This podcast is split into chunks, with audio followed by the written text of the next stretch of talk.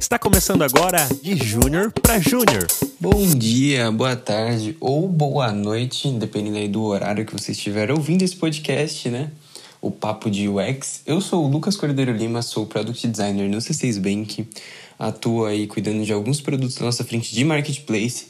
Então, produtos de seguros, produtos de C6 Store e CRM, que olha para campanhas e conversões dentro do nosso aplicativo.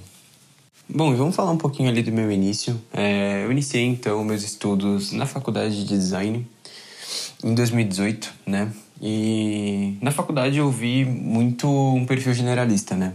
Eu olhava ali para tanto para design de produto físico, quanto branding, quanto digital, quanto é, direção de arte, quanto ilustração.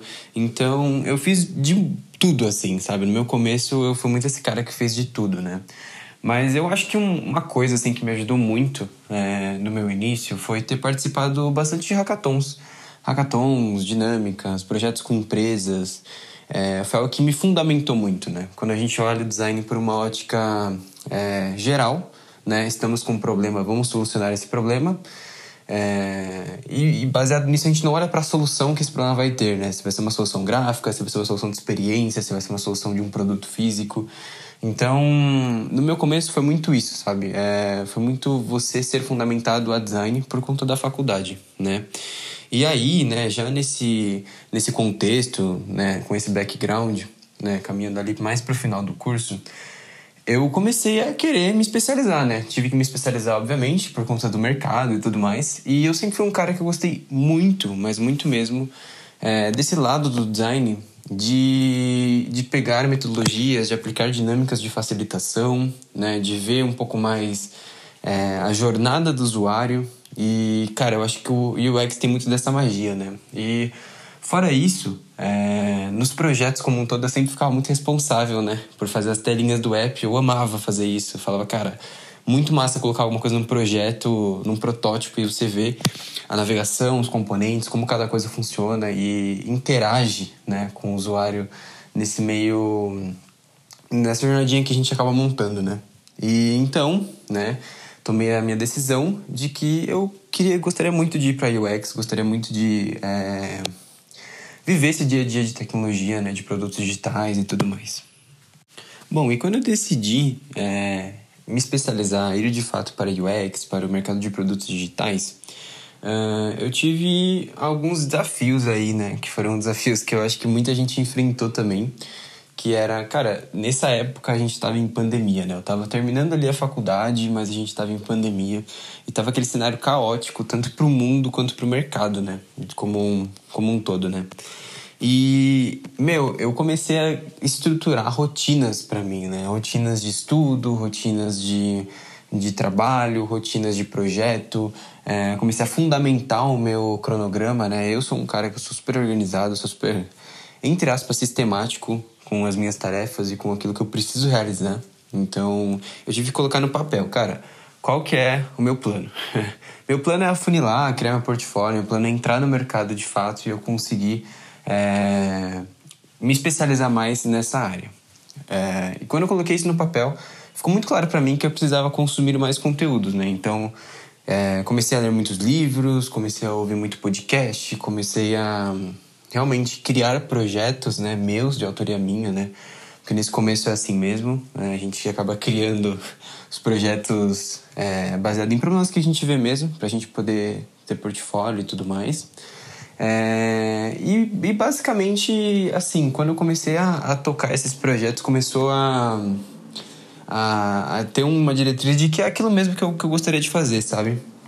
Acho que foi uma estratégia muito boa que eu acabei fazendo também, foi acabar entrando em contato com profissionais mesmo, né? Via LinkedIn. Então eu chamava o pessoal, chamava pessoas que eu via que trabalhavam em empresas que eu gostaria de trabalhar em algum momento, perguntava como era o processo lá dentro, como foi a carreira da pessoa.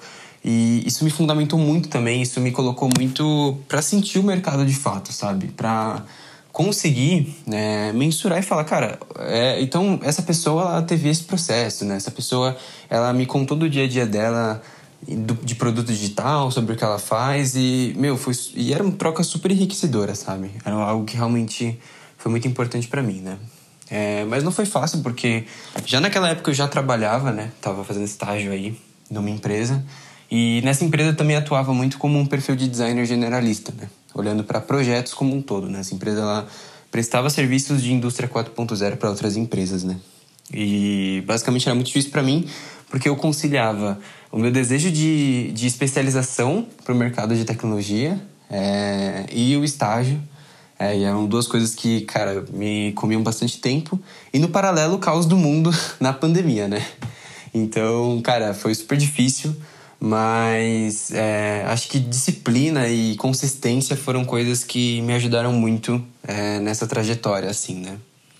Bom, e aí quando eu, eu né, já no estágio e já tinha passado um tempo que eu estava nessa rotina de projetos, de conexão com pessoas, de realmente é, ouvir né, outros profissionais e desenhar os meus próprios projetos. É, acabou passando algum tempo né, sobre isso, né, alguns meses aí. Acabou vencendo meu contrato de estágio. É, eu já estava fora da faculdade, então eu não conseguia continuar. Eu tomei a decisão então de não prosseguir com o meu estágio, né, não prosseguir com o meu contrato de estágio e focar é, em tempo integral nos meus estudos de UX para poder me especializar no mercado, né? E quando eu decidi isso, foi uma coisa que foi super super difícil assim para mim, porque é uma, é uma decisão que você toma que não é fácil, né? Porque, cara, a gente sabe como o dia a dia de hoje é, como a gente realmente precisa trabalhar, precisa de dinheiro, precisa ajudar aqui na família, enfim, né? Essas coisas.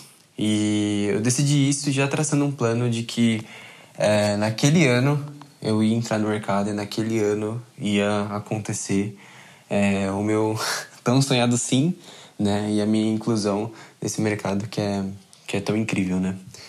E, cara, para mim, é, foi basicamente eu seguir já esses, esses pilares, né? De consistência, de organização, de de trocar ideia com pessoas e eu tive, né, alguns mentores ali durante a minha jornada. É, pessoas que realmente, trocando ideia via LinkedIn mesmo, se interessaram e, cara, vamos trocar uma ideia, vou te ajudar e tudo mais. E foram super importantes para mim, né, essas pessoas e, cara, me, me fundamentaram até hoje, assim. Eu lembro muito disso. É, eu acho que a comunidade de design tem muito disso, né? A gente se ajuda muito é, e isso essa colaboração, esse espírito colaborativo é incrível, é algo que me alimenta muito, né? Essas cocriações, acho que cocriação é, é tudo, né? A gente não faz nada sozinho. Acho que é um conceito que a gente sempre tem que ter. E aí então foram surgindo, né, algumas entrevistas, algumas oportunidades, foram surgindo alguns processos e eu fui avançando nesses processos por conta dessa minha rotina de consumir muito, muitos livros, é, ler muito podcast, é, fazer meus projetos, entrar em contato com profissionais do mercado. É, foram surgindo essas oportunidades e em maio eu entrei no C6 e consegui o meu som, o meu tão sonhado, esperado sim, né? E ali eu enfrentei outros desafios, né? Outra, outra realidade, enfim, foi ou foi um mundo totalmente diferente para mim, né? Porque acho que é, tem muito dessa, dessa quebra, né? Cara, quando a gente começa quando a gente está nessa rotina de projetos, de estruturar conteúdo, de entrar no mercado, você tem uma mente quando você entra, de fato, você começa a conhecer um mundo totalmente diferente. E eu, e eu cara, isso foi muito bom, né? Foi muito gostoso, eu lembro muito desse processo. E foi muito massa, assim, esse começo. Bom, e já dentro do mercado eu comecei a ter convivências muito diferentes, né? É, como eu tinha dito, cara, uma coisa é quando você tá de fora, planejando seus projetos, fazendo seu cronograma, é, se relacionando com outras pessoas, com outros profissionais de mercado, buscando conhecimento. Outra coisa é quando você entra, né? E, cara, uma coisa que a gente. que eu aprendi e hoje em dia faz muito. muito tem muito sentido para mim essa frase, né? que é a gente é eterno aprendiz, né? Nós somos eternos aprendizes, na verdade, né? Eu, quando eu antes de eu entrar no mercado, eu tinha muito essa cabeça, não, porque eu preciso saber, eu preciso ter, eu preciso ser esse, esse cara e cara, sei tudo, não sei o que, preciso e não é isso, sabe? A gente tem que é, ser especialista na nossa área, ter coisas que a gente sabe fazer com certeza, mas a gente está o tempo todo aprendendo.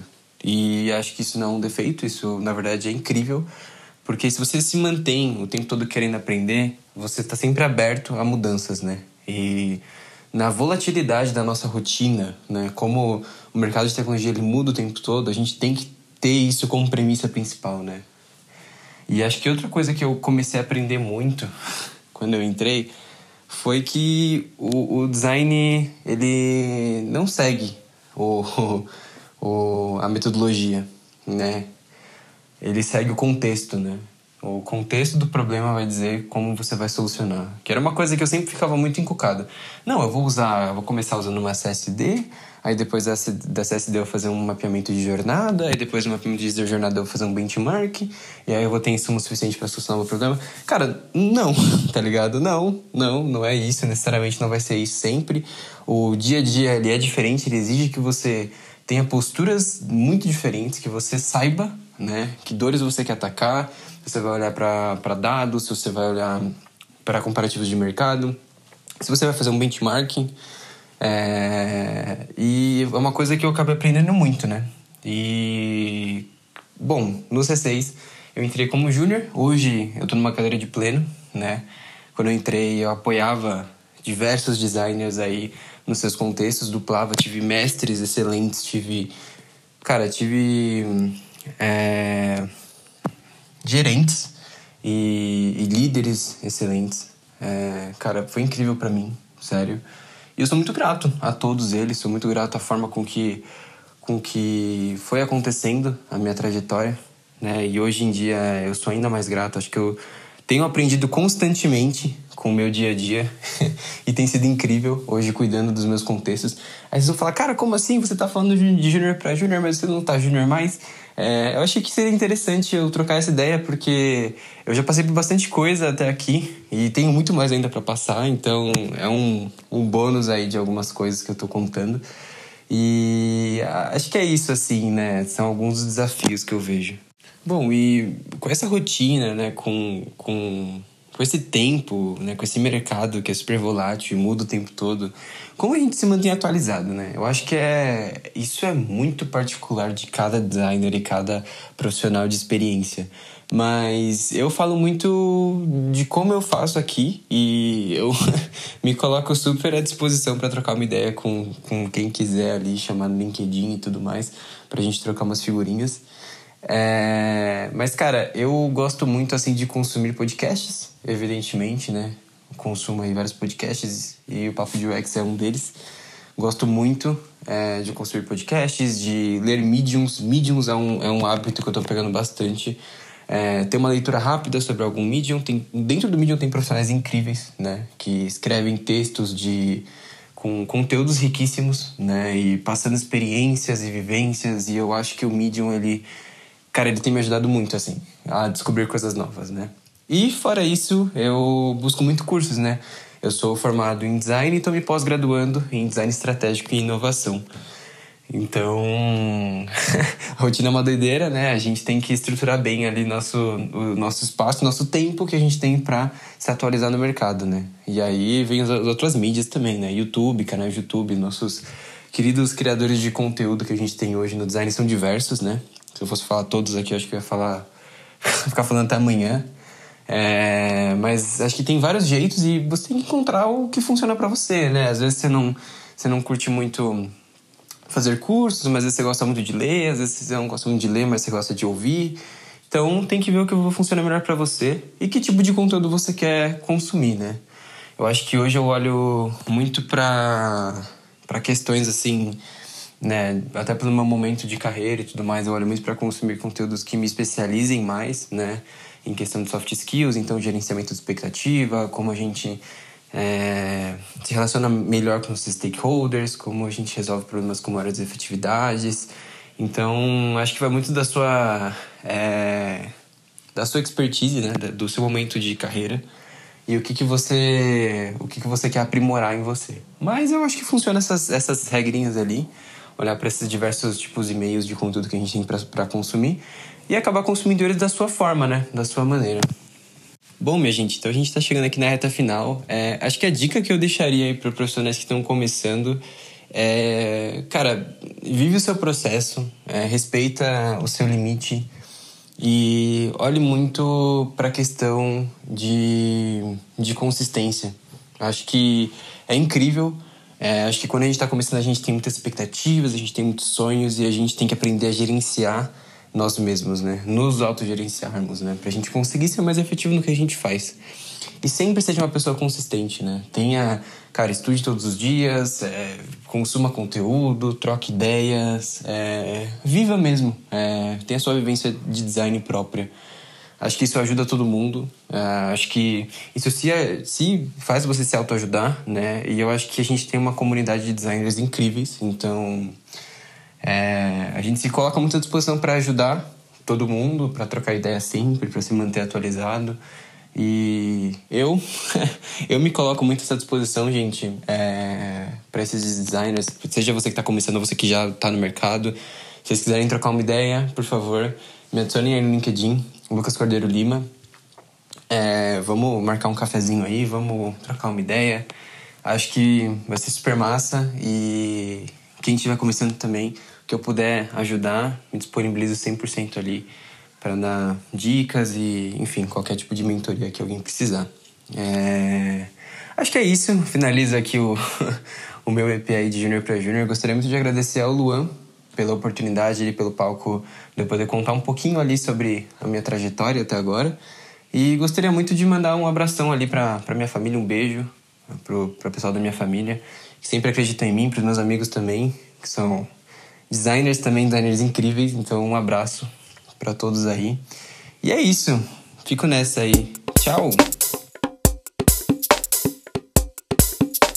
Você gostou deste episódio, pegue o link agora e compartilhe com mais pessoas que estão em processo de imigração ou começando seus estudos agora em UX Design, que eu acredito que vai ser muito útil para estas pessoas. E se você gosta aqui do nosso projeto Papo de UX, aproveita para contribuir com a gente através do pix@papodeux.com.br em qualquer valor. E caso você queira também participar deste projeto de júnior para júnior, clique no link que está na descrição deste episódio. É claro, se você já atua como UX designer de nível júnior. É isso aí, valeu e até o próximo de júnior para júnior.